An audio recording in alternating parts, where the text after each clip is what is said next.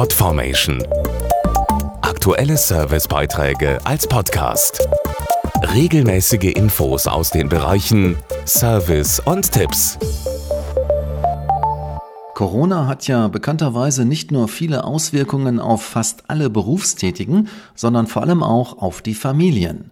Gerade für Kinder sind die Einschränkungen manchmal nicht leicht. Stichwort Social Distancing, zum Beispiel zu Großeltern oder Freunden. Was Eltern jetzt tun können für ihre Kinder und was das Zusammenleben erleichtert, dazu haben wir Tipps von einer Psychologin gesammelt.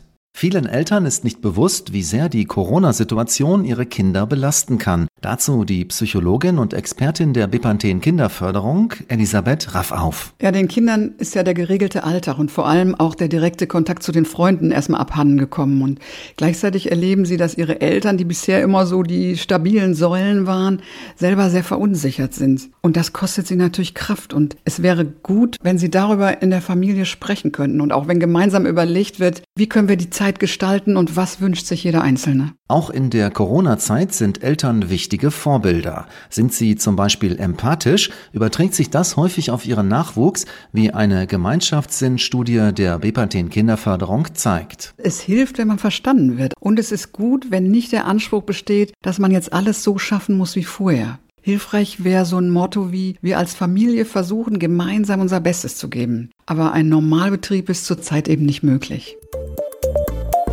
podformation.de Aktuelle Servicebeiträge als Podcast.